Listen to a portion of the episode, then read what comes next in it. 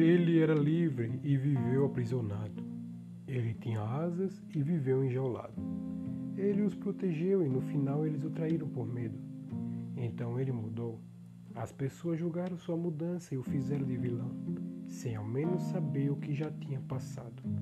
No final das contas, ele foi traído pela única pessoa que ele amou, ele mesmo.